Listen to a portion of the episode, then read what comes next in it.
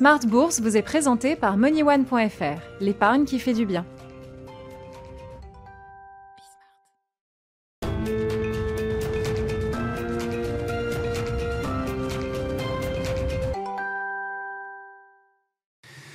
Bourse, c'est votre double dose quotidienne de marché sur Bismart en direct, l'édition de la mi-journée 12h30 13h et la grande édition du soir, le grand digest de l'information économique, financière et boursière à partir de 18h30 au sommaire de cette édition de la mi-journée, une séance négative à nouveau pour les actions européennes qui vient euh, boucler une semaine négative elle aussi au terme d'un mois qui aura lui aussi été négatif, dernier vendredi du mois, encore quelques jours pour essayer de redresser un peu la barre mais on a quand même senti qu'au mois de septembre. Le rallye entamé euh, sur les points bas du, mois de mars aura marqué un coup d'arrêt. Est-ce que c'est un coup d'arrêt pour repartir, sortir par le haut? Est-ce que c'est un coup d'arrêt qui euh, marque la, fragilité quand même du sentiment des investisseurs alors que la mécanique de reprise économique est un peu moins, euh, dynamique, un peu moins significative aujourd'hui, dans une phase d'essoufflement peut-être? Ce sont les questions du moment qu'on posera bien sûr à, à nos invités. le CAC 40 est sous les 4700 points quand même, il y a sans doute des niveaux techniques à, surveiller ce soir en, clôture. Donc séance de baisse en cours, toutes les infos clés à suivre dans un instant avec Nicolas Pagnès. Parmi les infos clés du jour, on notera l'envolée du titre Lagardère alors que Bernard Arnault consolide encore son alliance aux côtés d'Arnaud Lagardère puisque à travers sa holding groupe Arnaud, euh, Bernard Arnault investit directement dans Lagardère SA, un peu plus de 5% du, capital qui a été euh, acquis par groupe Arnaud. Euh, groupe Arnaud qui a par ailleurs finalisé l'acquisition de 27% de la holding personnelle d'Arnaud Lagardère. Voilà donc pour le, schéma entre Arnaud et Lagardère. Le titre Lagardère s'envole. Et puis notre rendez-vous du dernier vendredi du mois à la mi-journée dans Smart Bourse, votre grand tableau de bord de marché avec Cantalis et Ports en Par Gestion qui seront avec nous dans quelques instants.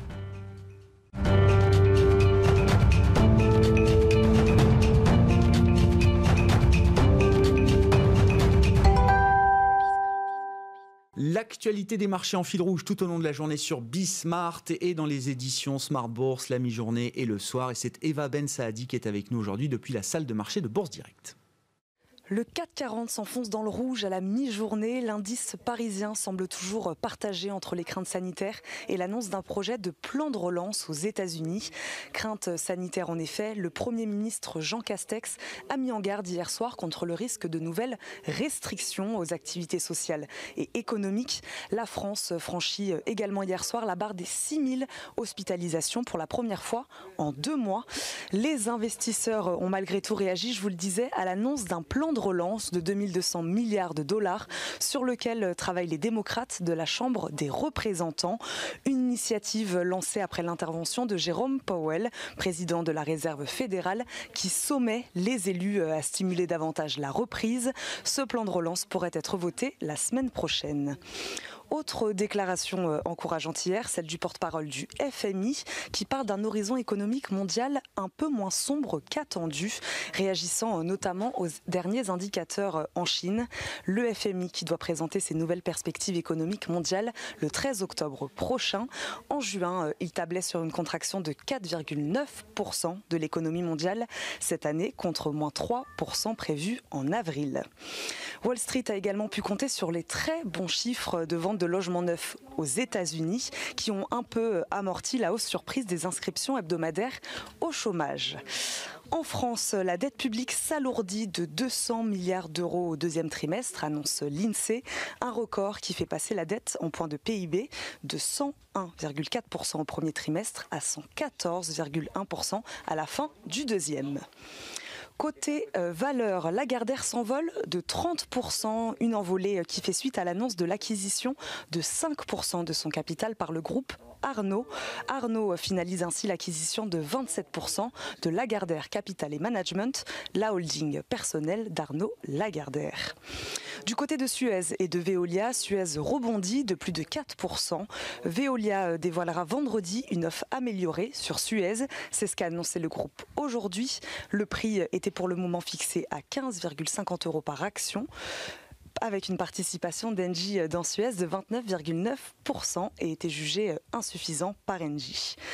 Total est également une valeur à suivre. Aujourd'hui, l'entreprise se donne pour ambition de faire partie des cinq plus grands producteurs mondiaux d'énergie renouvelable. Ce sont les mots du PDG. Total qui signe un accord avec le groupe espagnol Inis, accord sur le développement de 3,3 gigawatts de projets solaires en Espagne. L'euro-dollar euh, évolue toujours sous les 1,17 à la mi-journée. Le pétrole Brent, lui, dépasse la barre des 42 dollars. Eva Ben Saadi qui nous accompagne aujourd'hui depuis la salle de marché de Bourse Direct en fil rouge tout au long de la journée sur Bismart et dans les éditions Smart Bourse, donc à la mi-journée 12h30 et le soir 18h30.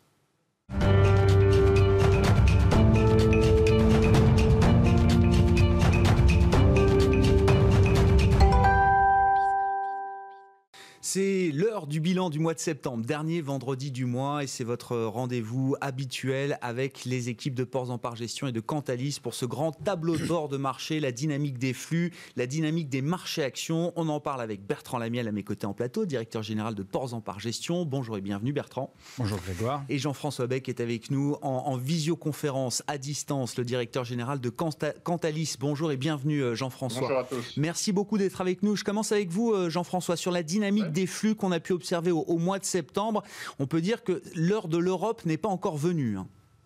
Oui, il y a, deux, dynamiques, deux, éléments majeurs qui nous ont marqué ce mois-ci et qui donnent un peu des perspectives sur, euh, sur les mois qui viennent. C'est d'une part, on a toujours une décollecte sur les actions européennes, ça ne s'arrête pas. Euh, L'Europe qui est toujours en défiance. Vous avez vu l'euro qui, euh, qui baisse aussi à 1,16, les taux allemands qui rebaissent. Donc on a une rentrée qui n'est pas très positive, c'est le moins qu'on puisse dire sur l'Europe. Euh, je pense qu'on est sur moins 4 milliards de décollecte net sur un mois. donc c'est des éléments, des chiffres assez importants. Les investisseurs ne reviennent toujours pas sur les actifs risqués. Alors je pense que derrière en fait ce mouvement, on a une une logique de la, des marchés qui est, une logique de la crise sanitaire, en fait. Hein. La logique de la crise sanitaire est implacable. Euh, on a à la fois des fonctionnements des marchés quand euh, globalement les chiffres s'améliorent sur le Covid euh, au mois de mai-juin, eh ben, on voit les marchés s'enflammer et rebondir nettement. Quand la crise du Covid, les statistiques, les indicateurs sont stables, ben, on a un été qui est stable sur les marchés. Et quand la reprise du Covid se met en place comme en ce moment, ben, on a des marchés qui rebroient du noir et qui, plongent. Donc, et, cette logique est valable pas qu'en Europe. Vous avez la Chine qui est à plus 15% depuis le début de l'année, le Brésil à moins 40. Vous avez au sein de l'Europe l'Allemagne, la Scandinavie qui est à plus 3%, ou l'Allemagne qui n'est qu'à moins 5% depuis le début de l'année, là où la France est à moins 20 et l'Espagne à moins 30. Donc il y a une vraie logique euh, Covid dans le fonctionnement des marchés. On aurait pu prendre aussi le fonctionnement des, secteurs. Les, secteurs tech, santé sont toujours très recherchés. Secteur défensif, on va dire, à, plus 15% sur la tech et plus 5% sur la santé alors que tout ce qui est énergie ou banque, les bancaires euh, euh, souffrent beaucoup. On est à moins 25% depuis le début de l'année. L'autre élément, le, deuxième élément, c'est, euh, j'allais dire, un petit peu les flux sur les, fonds crédits et les fonds obligataires. Vous savez qu'on a beaucoup parlé de la collecte sur les fonds obligataires ces six derniers mois. Mmh. J'allais dire, aidé par le message des banques centrales et des plans de relance. On avait la Fed et la BCE derrière nous, et donc les investisseurs Autant ils n'allaient pas sur les actifs risqués, autant ils revenaient tranquillement sur des, stratégies crédit à yield. Alors ça a changé euh, au mois de septembre. Pour la première fois, on a une vraie décollecte nette de moins 20 milliards sur les fonds obligataires, alors que c'est plutôt plus 20 milliards par mois depuis six mois. Euh, un retournement complet de marché avec des décollectes très très fortes, les deux tiers sur le crédit high yield. Et vous avez vu peut-être, si vous suivez euh, l'actualité sur le high yield, des très fortes décollectes sur les ETF high yield notamment. C'est de l'ordre de moins 1 milliard par jour sur certains ETF. Donc, euh, même si les encours restent importants, ça montre une certaine fébrilité euh, des, investisseurs qui commencent un petit peu à se rendre compte que cette deuxième vague peut entraîner une, deuxième vague aussi d'inquiétude, de, de, de, faillite, de défaut. Euh, euh, J'allais dire, la, deuxième vague macroéconomique a sans doute une asymétrie puisque ça permet de, ça, aura des conséquences sans doute plus dures sur les structures qui sont les plus fragilisées. Et euh, c'est ce que pointe notamment l'étude, la dernière étude de S&P Global, donc l'agence de, de notation S&P, qui parle en Europe d'une spirale de la dette on a une inquiétude liée notamment aux dettes souveraines qui sont reportées par le bilan des, banques, avec 5% de, de, cette dette par rapport à l'encours du crédit des, banques en Allemagne, mais c'est l'ordre de 20% en Espagne, donc on, a encore, j'allais dire, cet élément Europe du Sud, Europe du Nord, et c'est de l'ordre de 50% dans certains autres pays en Europe, notamment la S&P pointe l'Europe centrale et l'Europe orientale. Donc il y a une inquiétude, un cercle vicieux qui se met en place et qui inquiète les marchés. Alors je pense qu'à un moment donné, les banques centrales euh, siffleront la fin de la récré et éviteront un emballement. Et je pense qu'on retrouve un petit peu sur les marchés une sorte de, des marchés qui sont sans doute un peu trop accommodants, un peu ce qu'on avait connu au mois de février, début mars, quand on parlait d'un Covid qui touchait la Chine et l'Europe était relativement protégée.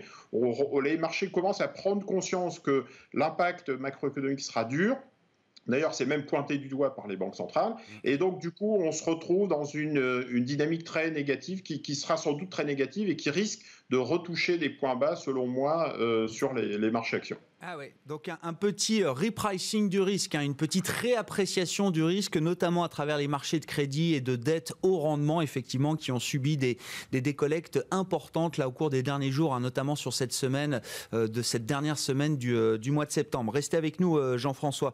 Les commentaires, les remarques de Bertrand Lamiel, directeur général de Ports en Par Gestion, vous, vous screenez la cote, comme on dit dans votre jargon, vous analysez la dynamique haussière, baissière, neutre de voilà, plusieurs milliers de valeurs dans le monde, en Europe et aux États-Unis notamment, hein, sur les deux grands marchés qui nous intéressent, euh, Bertrand.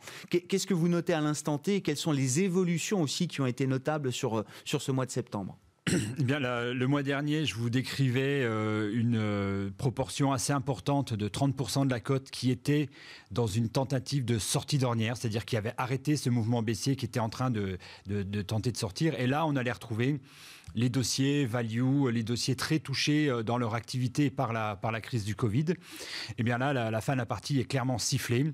Euh, de manière très nette, on retrouve un marché qui est vraiment splitté en deux et de manière encore plus forte ah qu'il ne l'était au début de l'été.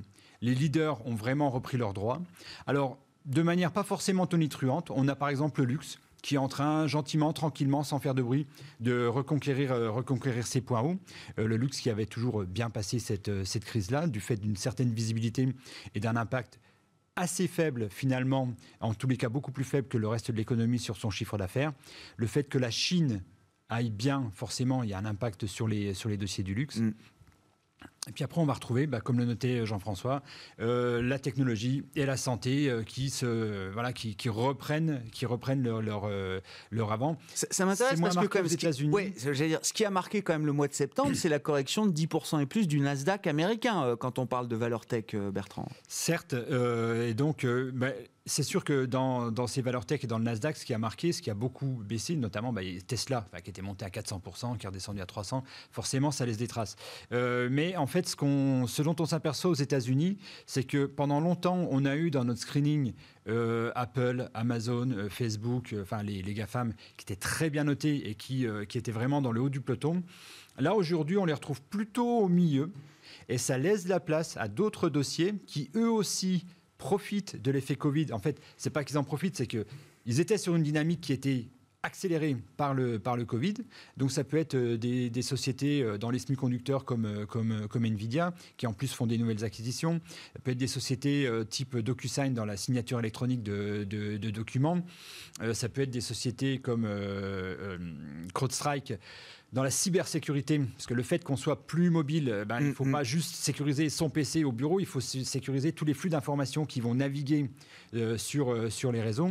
Ça, c'est des sociétés voilà, qui sont en train de, ressurgir, donc des noms moins connus qui potentiellement peuvent se faire un peu plus de place au soleil, ce d'autant plus que les élections approchant, il est extrêmement probable, et je pense que les investisseurs commencent à faire le chemin de se dire, est-ce qu'on ne va pas avoir comme c'était le cas la dernière fois aux dernières élections, des discours assez tonitruants sur le démantèlement de telle ou telle euh, GAFAM parce qu'elle est devenue trop puissante.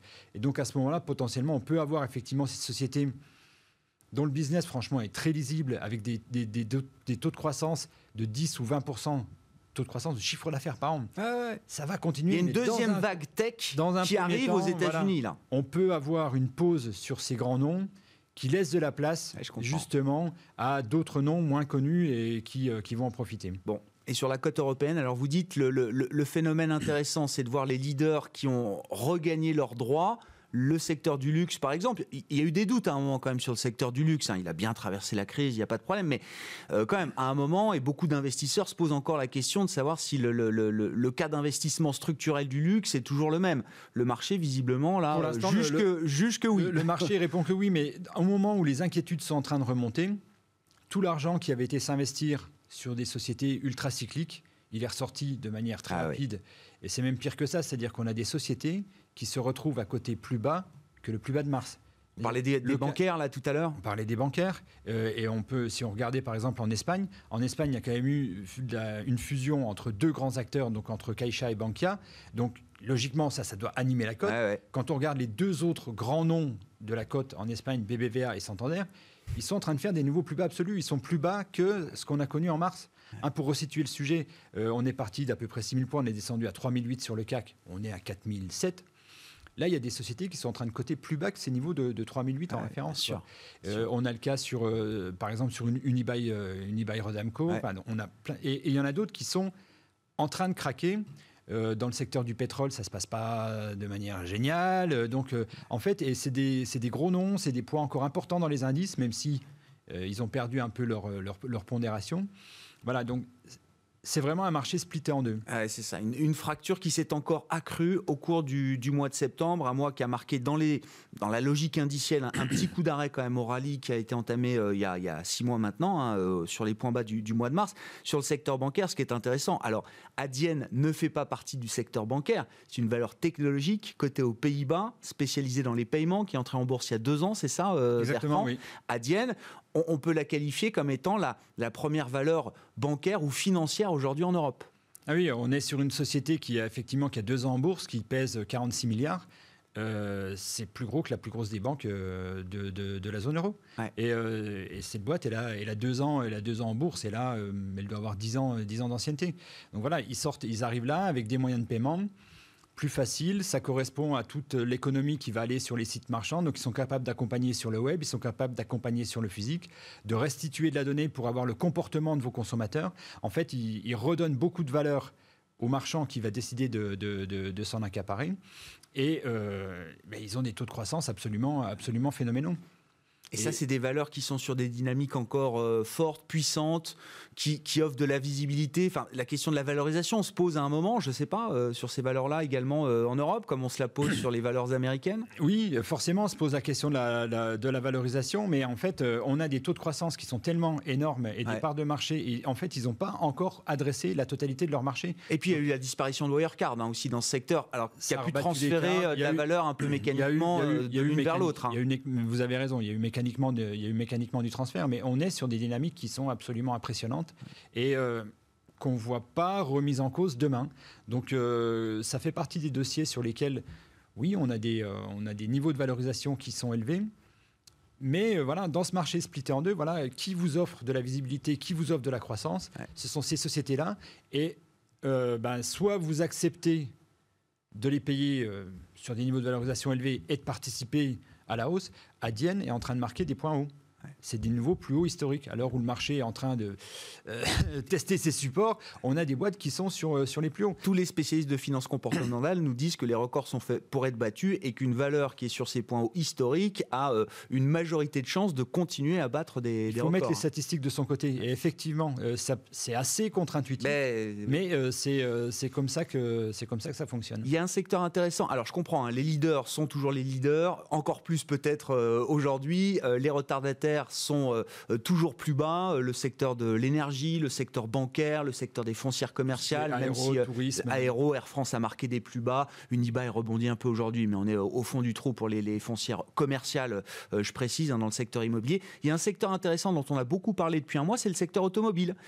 Est-ce que le secteur automobile est en train de changer de statut sur la côte européenne Alors, effectivement, c'est assez contre-intuitif parce que, bon, on voit que on est dans un environnement qui est quand même compliqué avec euh, potentiellement demain, on peut se dire que le chômage va monter.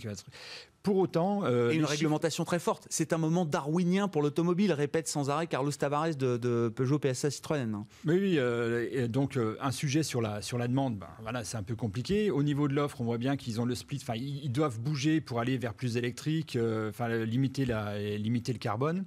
Donc, ça, ça nécessite des investissements relativement conséquents. Eh au milieu de tout ça, il y a l'automobile qui est en train de revenir enfin, qui est en train de tenter de se faire une place avec les leaders. Ça marche plutôt bien. Enfin, en, tous les cas, c'est encourageant. Alors, pas tout le monde, encore une fois, euh, c'est quand même la, euh, la constante de ce marché, c'est qu'à l'intérieur même de secteurs, il y a des différences, euh, il y a des différences énormes. Sur Renault, non, euh, on n'est pas du tout dans cette logique-là. Euh, par contre, sur des BM, des Daimler, ça marche bien. Peugeot, et Fiat Chrysler sont en train de, sortir et c'est plutôt encourageant de, ce point de vue-là. et sur les équipementiers de second rang, bon, bah là, ça, reste, ça reste très compliqué. Ça reste compliqué. Ça va bien pour un, un Valeo, ça va pas trop trop mal pour un Continental.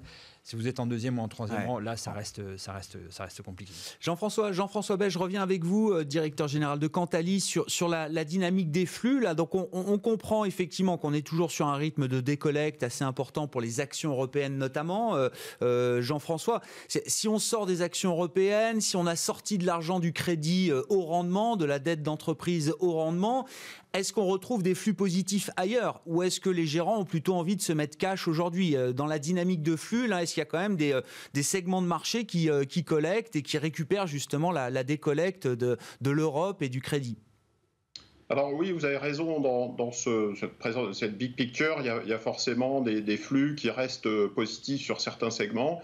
J'en veux pour preuve les, euh, les, fonds thématiques, par exemple, les fonds ISR, euh, les ETF. Enfin, euh, on, reste sur, si on a une granularité plus fine, sur, sur la Colex 4. C'est intéressant aussi ce qu'on fait chez Cantalis. Si on regarde les lancements de fonds, parce que les lancements de fonds depuis le mois de mars, c'est un petit peu, je prends l'image de l'industrie automobile qu'on vient d'évoquer. Quand vous voulez regarder un peu les tendances et les innovations du secteur automobile, bah, vous allez au salon de l'automobile, vous regardez les, les nouveaux lancements.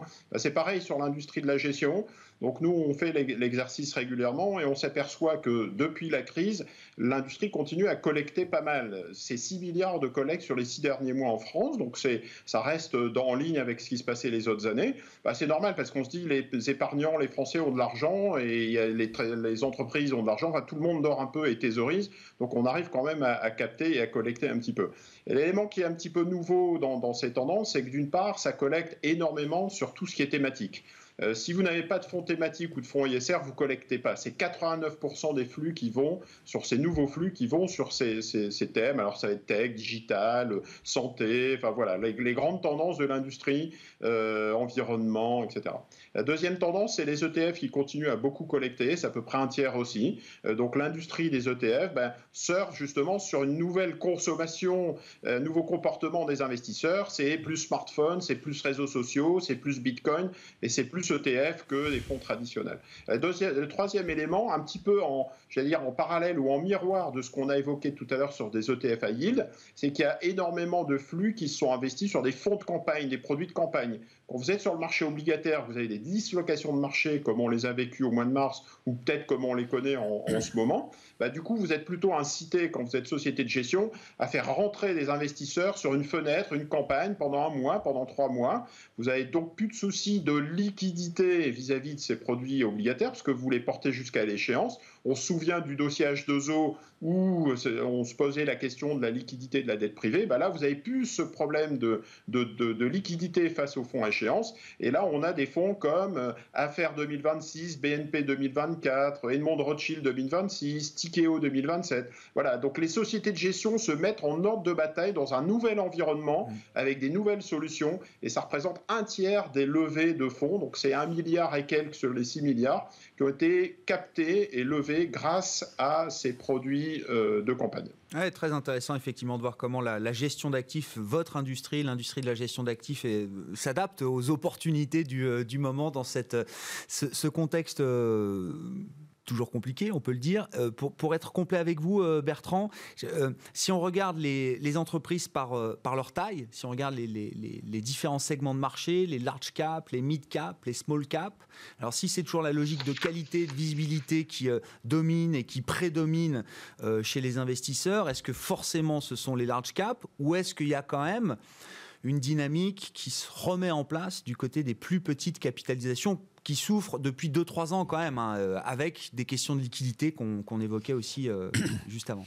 Alors ça, c'est la, la bonne nouvelle. Euh, c'est un mouvement qui est pas forcément extrêmement visible. Pour autant, quand on prend la peine de, de screener, ce dont on se rend compte, c'est qu'effectivement, dans les sociétés qui se comportent bien, c'est-à-dire qui sont bien orientées aussi, enfin qui a un comportement, enfin les titres qui se comportent bien, au niveau des bigs et des mid-caps. Donc les mid-caps entre 1 et 10 milliards, et les bigs au-dessus de 10 milliards de capi, c'est à jeu égal. Donc ça, c'est quand même une bonne nouvelle, c'est-à-dire que les investisseurs, ils ne sont pas forcément focalisés que sur euh, les bigs. C'est vrai qu'on parle souvent d'elles, mais il y a du flux qui est allé euh, du côté, euh, du côté des, des mid-caps. Il y a de très belles histoires qui sont, qui sont intéressantes et ça, elles ont été repérées et donc ça, ça, ça fonctionne bien. Par contre, ça fonctionne moins bien du côté des small où là, on est un petit peu en retrait. C'est-à-dire que là, on est sur, du, euh, sur les, big cap, on est à 30% qui sont très très bien orientés. Euh, sur les mid cap, on est également à 30%. Sur les small, on n'est que seulement à 25%. Donc là, il y a un léger retard. Mais la bonne nouvelle déjà, c'est que on a déjà vu, parce que ça, ce n'était pas du tout le cas il y a, il y a, six mois. Donc on voit que ça commence, une fois qu'on a les grands noms et qu'on se pose des questions sur la valorisation, ah L'investisseur redescend d'un cran, un peu va regarder sur les détails. Et c'est souvent. Et en plus, il y a deux avantages sur les mid et sur les small, c'est que la croissance, vous l'avez, parce que c'est souvent des boîtes qui n'ont pas complètement adressé euh, leur, leur, marché, donc qui ont encore des parts de marché importantes à prendre, qui n'ont pas conquis, si on reste sur des boîtes européennes, voilà, qui ne sont pas encore allées en Europe, qui ne sont peut-être pas aux États-Unis, donc il y a encore de la place de, de, ce point de vue-là. Et en termes de valorisation, souvent, on peut retrouver des niveaux de valorisation euh, moins élevés. On pense que ce mouvement, il est c'est bien qu'il soit mis en place et il faudra surveiller ça de près parce que euh, effectivement, aujourd'hui, comme le signalait euh, Jean-François, il y a vraiment une lecture du marché qui est à travers la crise du Covid. Voilà, ça va bien, ça monte, euh, la pandémie baisse, les marchés montent. Inversement, les mesures de, restriction se resserrent. On voit bien que le, le, marché capote. Nous, on se dit, le jour où on arrive à avoir une situation qui est plus claire, où le sujet est derrière nous, il risque d'y avoir des flux assez importants. Et le mouvement qu'on a eu dans l'été est là aujourd'hui avec. Euh, un peu les prémices. En gros, la répétition de ce qu'on Cette logique de cadrage débordement, j'y vais, j'y vais pas, j'y vais, j'y vais pas. C'est une répétition d'un mouvement plus tard. Merci beaucoup, messieurs. Merci d'avoir été avec nous. Le dernier vendredi du mois, c'est votre tableau de bord de marché avec Bertrand Lamiel, directeur général de Ports en Par Gestion, et Jean-François Bay, directeur général de Cantalis dans Smart Bourse sur Bismart. On se retrouve ce soir 18h30 en direct.